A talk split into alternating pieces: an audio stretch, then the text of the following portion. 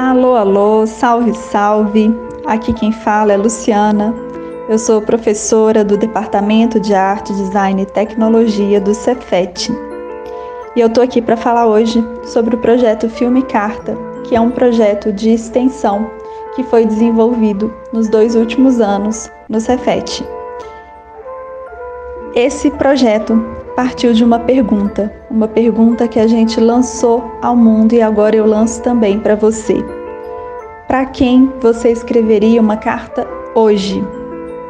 Essa pergunta, ela veio junto com um convite, um convite para escrever a carta e transbordar as linhas do papel para a tela.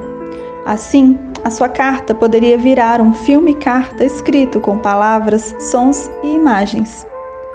Se você quiser, você pode ver os filmes que a gente recebeu no site filmecarta.com. Lá no site também tem um ícone onde você pode ir para o YouTube e ver todos os vídeos produzidos pelo projeto. Para finalizar, eu gostaria de dizer que uma carta é como uma visita. Quem você visitaria hoje?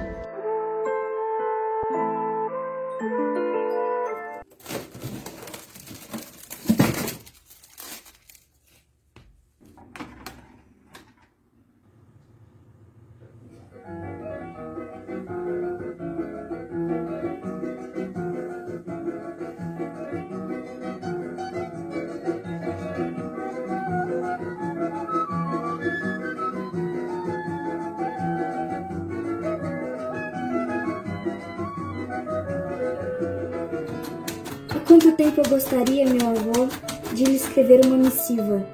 Essa mensagem eu destino a João Valmor, cheia de expectativa. Aqui na terra, saio nem para tomar sol.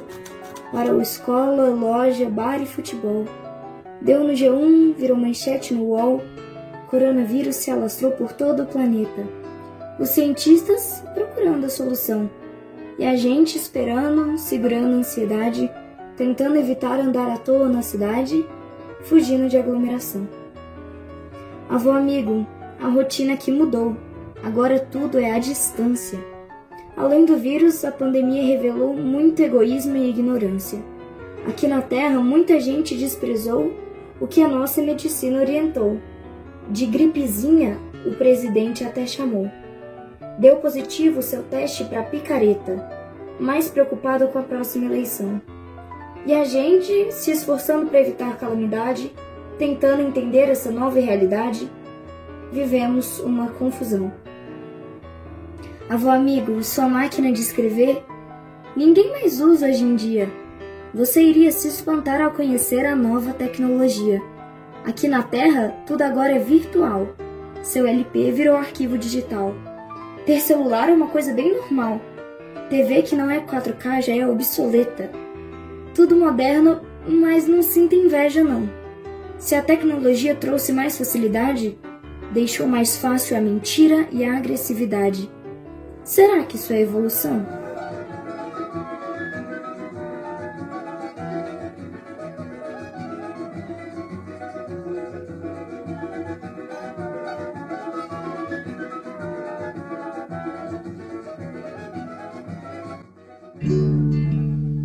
Quando você me ouvir chorar. Tente, não cante, não conte comigo. Querida Letícia, não sei como agora costumam se comunicar aí no futuro, mas prefiro manter o tom antigo dessa carta de 10 anos atrás. Estou te escrevendo em um dos seus prováveis anos mais difíceis, provavelmente não é o pior, eu diria. Você deve se lembrar, um dos anos mais especiais e desafiadores se transformou em um pesadelo. Mas me diga, poderia ser pior? Tudo vai mal. Tudo. Você ainda irá passar por esses tipos de situações? Novamente?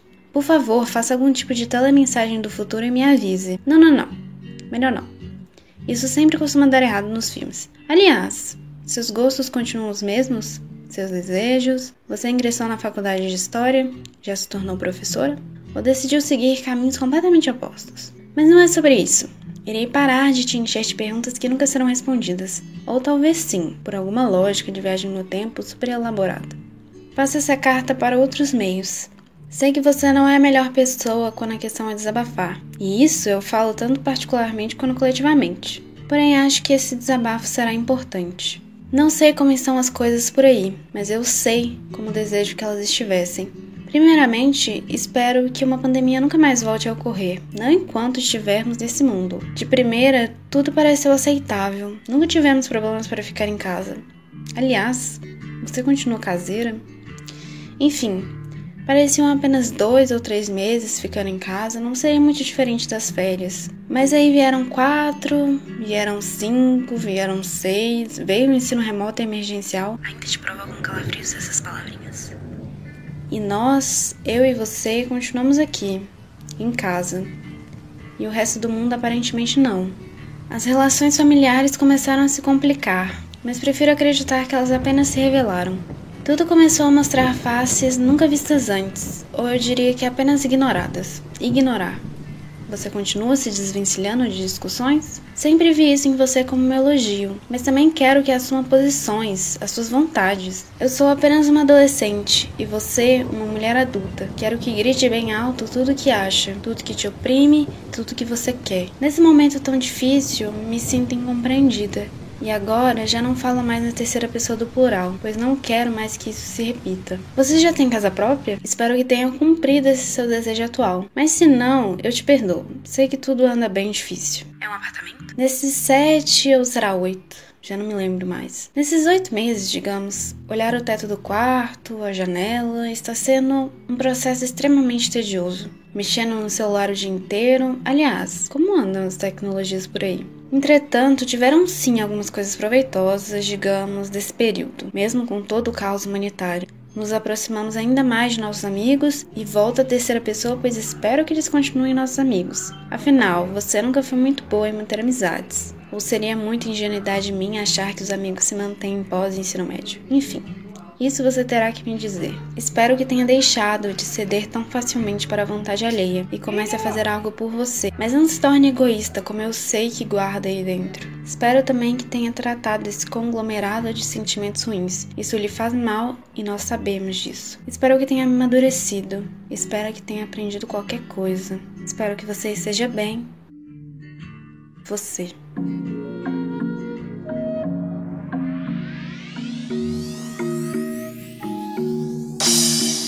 Belo Horizonte, 21 de agosto de 2021. Oi, menina de 80 anos. Posso dizer que te conheço bem. Você ainda está por aqui ou já partiu para outra dimensão? Se ainda estiver por aqui, me conte como foi envelhecer.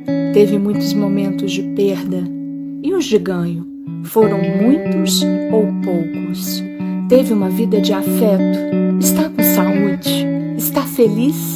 Como você está aos 80 anos de idade? Conseguiu trabalhar até os 70 anos como imaginava? Como foi sua vida dos 50 aos 80? Se tornou avó? Escreveu livros? Ainda mora na mesma casa? Tem muitos arrependimentos? Como estão os seus filhos? Vinícius se tornou jogador de vôlei. Luísa é uma publicitária? Eles encontraram uma pessoa especial com quem dividir a vida. São adultos autônomos, têm filhos, estão felizes. Tudo o que vivo hoje é pensando neles. Adoro ser mãe, nasci para isso. E Sidney, está bem de saúde? Continua charmoso aos 81 anos? Trabalhou até se aposentar no Sara? Vocês viajaram muito? Conheceram muitos países? Contaram muito a experiência que tiveram como testemunhas da história da pandemia de 2020? Como as pessoas que não viveram isso entenderam esse momento mundial tão singular? Essa pandemia ainda se alastrou por muito tempo? Houve outras? Espero que não. E como está o Brasil em 2050? Tem um presidente decente? A classe política continua, na sua maioria, corrupta? E os servidores públicos perderam seus direitos? E a escola pública, gratuita e de qualidade, ainda existe? O SUS ainda existe? Ah, e você conseguiu resolver aquela pendência afetiva que tanto te afligia? Foi sábia? Venceu? O que você anda fazendo? Está lendo muito? Se embrenhou pelo mundo do crochê ou não foi corajoso bastante? Já sei, anda fazendo artesanato. Mas qual? Uma curiosidade, ou melhor, outra. Conseguiu ao longo do tempo desenvolver com o trabalho uma relação menos tensa e mais prazerosa? Continua fazendo yoga? Adquiriu o hábito de meditar? Aprendeu a ser mais serena e menos exigente consigo mesma? Toma muitos remédios? Como estão suas irmãs, seus pais, seus sobrinhos e os amigos? Continuam os mesmos? Fez outros? Conte-me quem você é hoje. Quem se tornou? Espero que envelhecer tenha sido suave e bom. Um beijo no seu coração de Patrícia de 50 anos para Patrícia de 80 anos.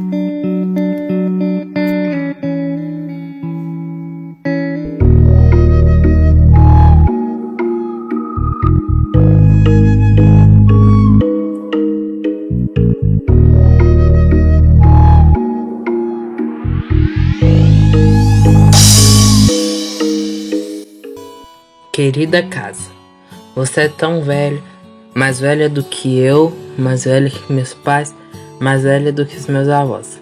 Você guarda tanta história dentro de você, a história da minha família. Eu queria que você pudesse falar e me contasse todos os seus segredos, as tuas histórias, as tuas marcas.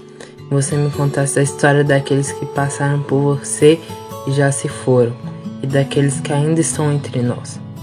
Me contasse de quem você sente falta, de como lidou com todas as mudanças feitas em você ao longo dos anos, como foi ver meu avô crescer, meu pai crescer, meus tios crescerem, meus primos crescerem, me ver crescer. Meu avô nasceu em você há tantos anos atrás e hoje ele já está com cabelos brancos, tem filhos, netos, bisnetos que vão aí te visitar. Com certeza você sabe mais da história da minha família do que qualquer um, e como eu queria que você pudesse contar tudo isso. Minha impressão sobre você foi que você ficou menor com o tempo, porém não foi você que encolheu, foi eu que cresci.